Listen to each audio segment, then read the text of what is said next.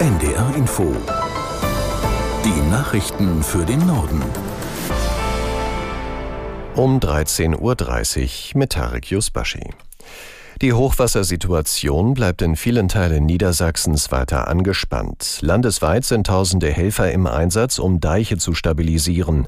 Schwerpunkteinsätze gibt es derzeit an mehreren Stellen. Torben Hildebrand in Hannover erläutert, wo die Lage besonders schwierig ist. Die Weser macht große Sorgen, die Aller, die Leine, auch die Oker und auch die vielen, vielen Nebenflüsse bereiten Probleme. In Drakenburg an der Weser ist der Pegelstand höher als beim Rekordhochwasser von 1981. In der kommenden Nacht könnte da der Höhepunkt erreicht sein. Auch an Aller und Leine wartet man vielerorts auf sinkende Wasserstände. Es ist aber gar nicht so einfach, Schwerpunkte auszumachen. Dazu sind einfach zu viele Orte, zu viele Flüsse betroffen. Die Samtgemeinde Flottwedel bei Celle, Meppen im Emsland oder Lilienthal bei Bremen. Überall sind Helfer mit dem Wasser beschäftigt. In Lilienthal sagt zum Beispiel der Bürgermeister, wir wissen nicht, ob die Deiche fünf Minuten oder ob sie zwei Wochen halten. Der Zugverkehr in allen Netzen der Nordwestbahn ist weiter beeinträchtigt. Grund ist dem Unternehmen zufolge die Witterung. Die Strecke zwischen Bremen Hauptbahnhof und Oldenburg ist demnach heute komplett gesperrt. Grund sei eine Störung an einem Stellwerk in Delmenhorst. Fahrgäste müssen sich nach Angaben der Nordwestbahn auch in den nächsten Tagen auf Verspätungen und Ausfälle einstellen. Die Bahnverbindung zwischen Oldenburg und Osnabrück sei wegen des Hochwassers voraussichtlich bis Anfang Januar eingeschränkt. Auf der Strecke seien auch noch keine Erkundungsfahrten möglich, um das Ausmaß der Schäden zu begutachten und mit Reparaturen zu beginnen. Die Nordwestbahn bittet Fahrgäste, sich online zu informieren. Bundesgesundheitsminister Lauterbach hat die niedergelassenen Ärzte für ihren Streik kritisiert. Die Forderungen nach mehr Geld halte er für nicht begründet, sagte Lauterbach im ZDF. Seiner Meinung nach wird in den Praxen gut verdient. Sabrina Fritz in Brüssel hat sich die Gehälter im europäischen Vergleich angeschaut. Was man auf jeden Fall sagen kann, dass deutsche Mediziner zu den Topverdienern in Europa gehören. Die OECD, das ist eine Organisation, die so wirtschaftliche Zusammenhänge erforscht, die hat das jetzt mal versucht auszurechnen und damit sind auf Platz eins die Ärzte in Luxemburg, die verdienen 250.000 Euro im Jahr, gefolgt dann von Spezialisten in Irland, den Niederlanden und Dänemark und Deutschland folgt nach dieser Untersuchung bei Fachärzten mit einem Durchschnittseinkommen von 146.000 Euro auf Platz 6. Das Handwerk in Deutschland rechnet mit einem schwierigen Jahr 2024.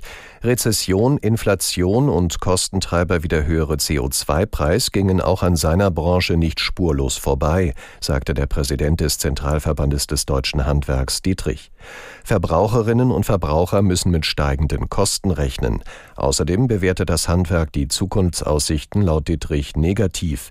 Die notwendige Zuversicht, um die Transformationsziele zum Beispiel mit Blick auf den Klimawandel zu erreichen, sei nicht mehr da.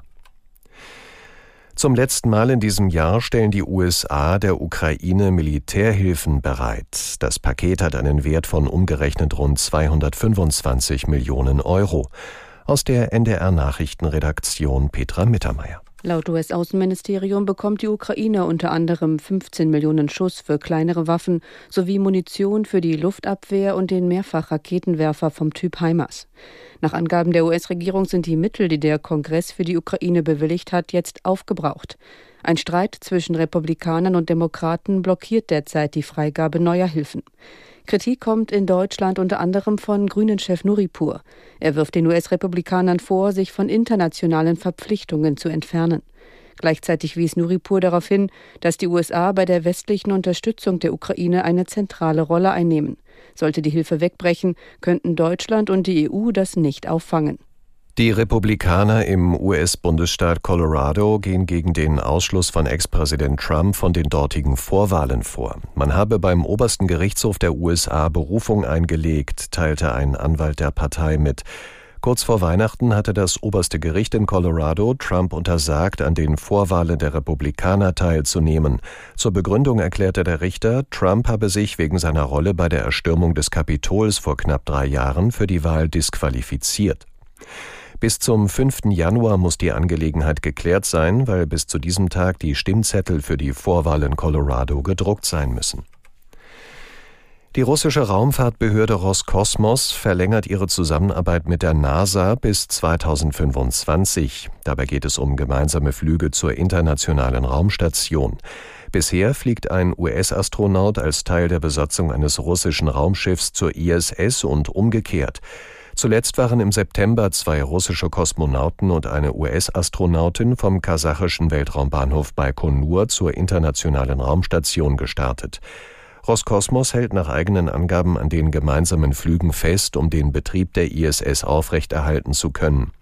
Die Raumstation ist eines der wenigen internationalen Projekte, bei denen die USA und Russland noch zusammenarbeiten. Und das waren die Nachrichten.